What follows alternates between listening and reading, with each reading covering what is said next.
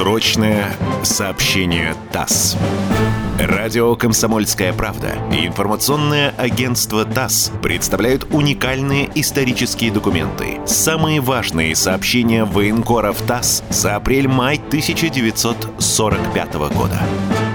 Вестник фронтовой информации, 7 мая 1945 года.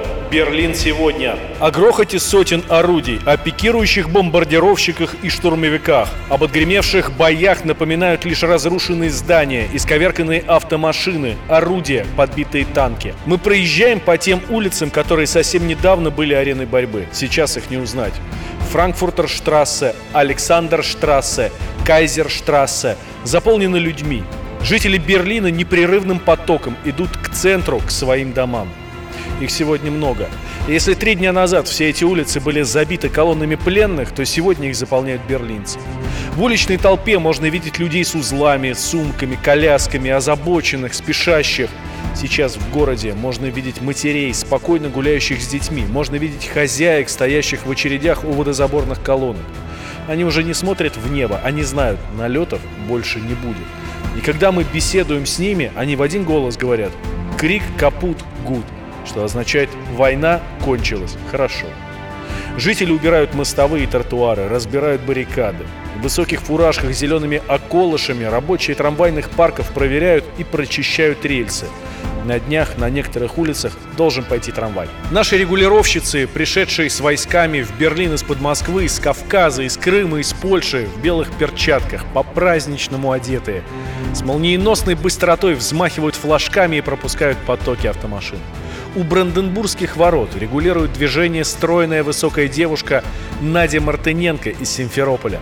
Она стояла на перекрестках улиц в Слуцке, в Бресте, Познане, а вот сегодня стоит здесь, в самом центре Берлина. Мы наблюдали, как на тротуарах скоплялись сотни берлинцев и внимательно следили за рукой Нади. Они ждали, когда она пропустит колонну машин и взмахом флажка откроет им путь. Берлин огромный город. В его кварталах трудно сразу ориентироваться. И тут на помощь приходят повсюду установленные указатели. На Александрштрассе, на Лейпцигерштрассе, на Фридрихштрассе, на Унтердерлинден. Очень часто встречается большая табличка, стрелка с одним словом «Рейхстаг». Эти стрелы как бы показывают победный путь наших полков к центру столицы Германии, к тому зданию, где развивается высоко в солнечном небе знамя победы. Машины с пехотинцами, летчиками, артиллеристами, танкистами стремятся к Рейхстагу. Все хотят увидеть то, что было объектом мечтаний в долгие и тяжелые годы войны. И что стало сейчас реально ощутимым, завоеванным. Знамя победы над Берлином. Мы в центре столицы поверженной Германии, у подъездов Рейхстага. Массивное здание с колоннадами, башнями. Враг здесь жестоко и упорно сопротивлялся. Открыты широкие двери, на ступенях лестниц часовые. Это те, кто брал Рейхстаг и кто теперь его охраняет.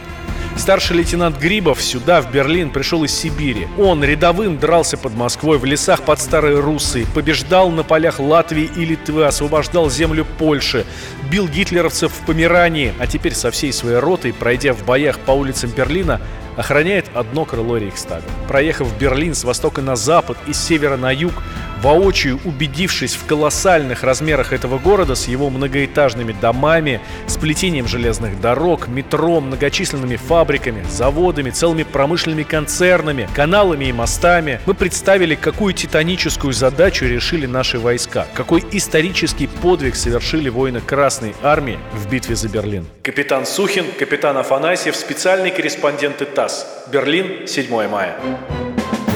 Срочное сообщение ТАСС.